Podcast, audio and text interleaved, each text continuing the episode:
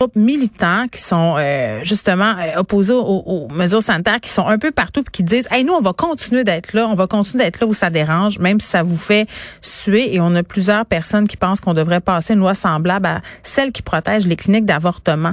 Tu sais, euh, autour de ces cliniques-là, t'as pas le droit d'être, si tu manifestes, là, à moins de 50 mètres. Donc, c'est quand même une bonne distance. Est-ce que ça serait faisable? On en parle avec Pearl Eliadis, qui est prof auxiliaire à la faculté de droit de l'Université McGill. Madame Eliadis, bonjour. Bonjour. Bon, euh, ça a l'air d'une bonne solution, vu comme ça, là, de passer une loi semblable à celle qui protège les cliniques d'avortement. Mais est-ce qu'on peut, euh, de quel type de loi on parle quand on parle de ce loi-là? Effectivement, c'était une suggestion qui a été soulevée par euh, Dominique Scali du Journal Montréal pour donner les crédits où le crédit est dû. concernant le fait qu'il existe déjà une loi concernant les services euh, de santé, les services sociaux qui empêchent depuis 2016 hmm. à ce que euh, des manifestants euh, soient dans le barrière ou dans, dans le, le, zone de, de 50 mètres euh, autour d'une clinique euh, d'avortement. Alors c'est ça l'idée, c'est pour empêcher les gens d'interagir avec mm. les clientes, de, de tout effort de dissuader, par exemple, les femmes qui veulent s'avorter. À ce moment-là, c'est complètement illégal selon la loi. Alors c'est un cas particulier qui limite le droit normal, si je peux utiliser ce terme dans ce contexte, de la réunion pacifique. Hein. On a un droit constitutionnel euh, pour manifester, pour avoir des réunions pacifiques, c'est le hmm. mot à souligner. Ben euh, oui, puis là, euh, près des écoles, on a bon euh, Jacques Landois là, qui est président du conseil d'établissement à l'école Louis-Joseph Papineau où on a eu des manifestations dans le quartier Saint-Michel qui dit ben on pourrait en faire beaucoup plus parce que là ce que je comprends madame Eliadis et corrigez-moi si je me trompe, c'est que les policiers font avec les moyens du bord là. La police comme c'est là avec les lois qu'on a en ce moment, elle peut rien faire. La preuve près de Robert Gravel, on a donné des contraventions pour usage du porte-voix comme si on avait fait trop de bruit. Oui, effectivement, la police, euh, la police ne peut pas faire plus que la police est autorisée à faire mm. selon la loi. Alors, la police doit agir selon la loi. Il faut suivre la, règle de droit. Alors, c'est complètement normal que la police euh, euh, utilise les moyens qui sont à leur disposition actuellement. Il y a non seulement euh, les règlements municipaux qui peuvent être euh, mis en vigueur, mais aussi euh, les, la, la, la, code sur la sécurité routière. Il y a aussi le code criminel pour les attroupements qui qui euh, font un problème pour euh, la paix, par exemple. Mais au-delà de ça, euh, s'il y a un besoin vraiment de protéger les enfants, de ne pas faire intimider les enfants, je suis complètement d'accord avec vous, c'est inacceptable. Mais les enfants, les professeurs aussi, là, dans une école de Montréal, ça a brassé là, entre les profs et les manifestants, la police qui tardait à arriver, tu sais.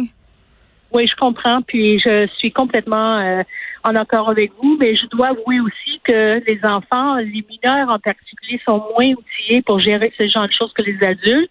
C'est la raison pour laquelle nous avons des lois particulières pour mm. protéger les enfants en espèces. Alors, je pense que tout le monde serait d'accord avec moi qu'il faut absolument protéger les enfants. Ils ne sont pas les cibles de ce genre de manifestation. Mm. C'est inacceptable, mais il faut qu'il y ait une loi euh, qui respecte les limites constitutionnelles, qui respecte les droits qui sont là. C'est ça, Madame Eliadis, j'aimerais qu'on en parle de ces limites-là. Admettons qu'on décide d'aller de l'avant avec tout ça, là, parce que quand même, euh, les manifestants ont dit qu'ils allaient faire d'autres actions. Il y a des enfants qui ont été filmés, euh, insultés, donc clairement, il y a un problème. Mais quels critères devrait-on respecter pour faire passer une telle loi? en principe, euh, c'est le, la loi, euh, la, charte des euh, mm. droits constitutionnels, la charte canadienne prévoit que les limites doivent être primo-raisonnables, que les limites doivent être justifiées, nécessaires, proportionnées.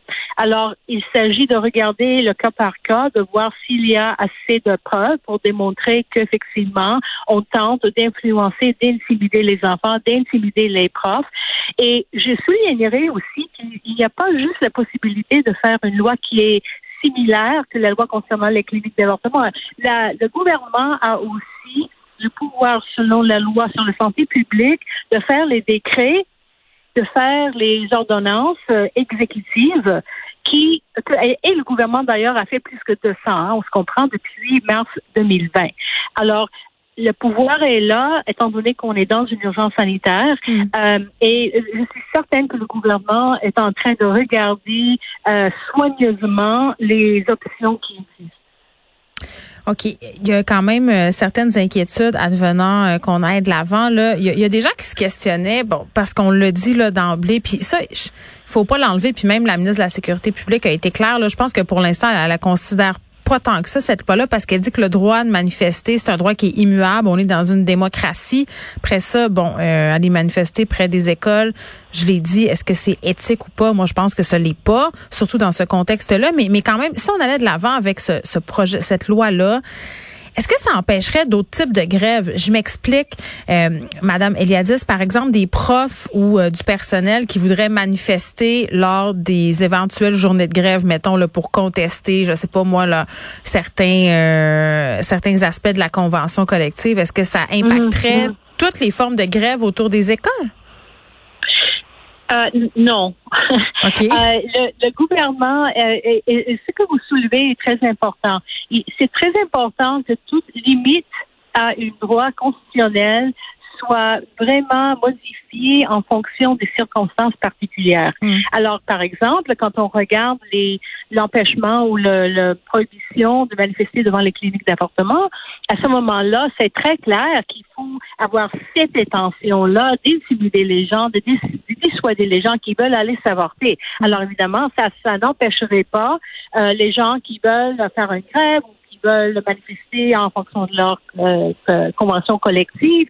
Alors, c'est un point que vous soulevez qui est très important. Il faut que ce soit bien ciblé et bien modifié en fonction de la situation actuelle. Et je dirais que dans les circonstances actuelles, probablement, ça devrait être temporaire parce que la situation est vraiment temporaire. On est dans une urgence sanitaire et il ne faut pas créer les limites à la loi qui sont là pour toujours et qui peuvent empêcher les autres manifestants.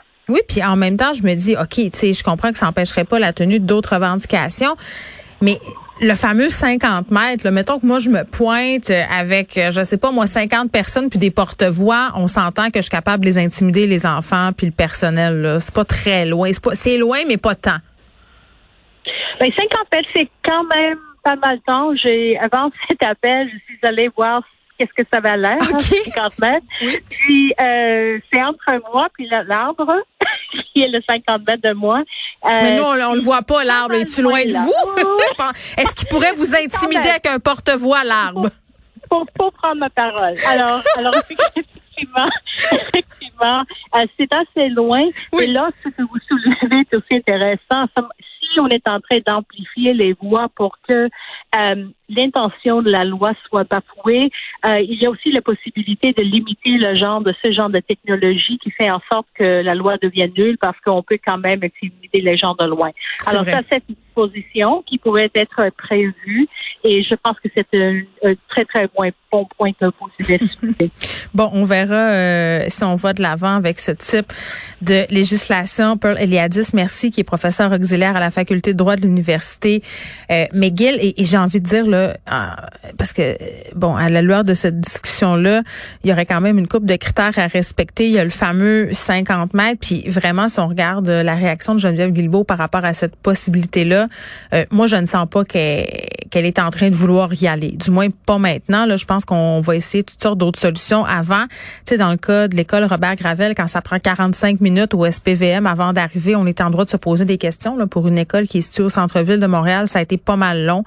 Est-ce que ça serait d'interpeller davantage les policiers, qu'on rende ces appels-là prioritaires? Parce que, je vous le rappelle, l'entrevue avec Marion, ça vaut la peine d'aller l'écouter. Est disponible sur euh, l'app ou le site de Cube. Euh, elle le dit, là, on savait pas trop quoi faire, on savait pas trop ce qui allait arriver. Euh, tu sais, les professeurs aussi qui sont pognés pour gérer tout ça, qui sont pas formés pour gérer des gens qui sont parfois, oui, intimidants, légèrement agressifs dans leurs propos. Et, et si je me fie à ce qui s'échange en ce moment sur les médias sociaux dans la ce qu'on va appeler la complosphère, euh, ce type d'action-là n'est pas prêt de cesser parce qu'ils se rendent compte que ça fait réagir. Les médias en parlent, les médias s'indignent, le politique s'en mêle. Donc, en un sens, ils réussissent. Ils réussissent. Leurs actions portent fruit. Donc, l'on dit, vont continuer d'aller près des hôpitaux vont continuer d'aller carrer les enfants, le personnel de la santé. Et à un moment donné, ça va être des tickets? Puis même encore là, euh, on a des gens qui ont accumulé 30, 35 000 pièces de tickets, qui s'en sacent, qui pensent que la justice viendra jamais chercher.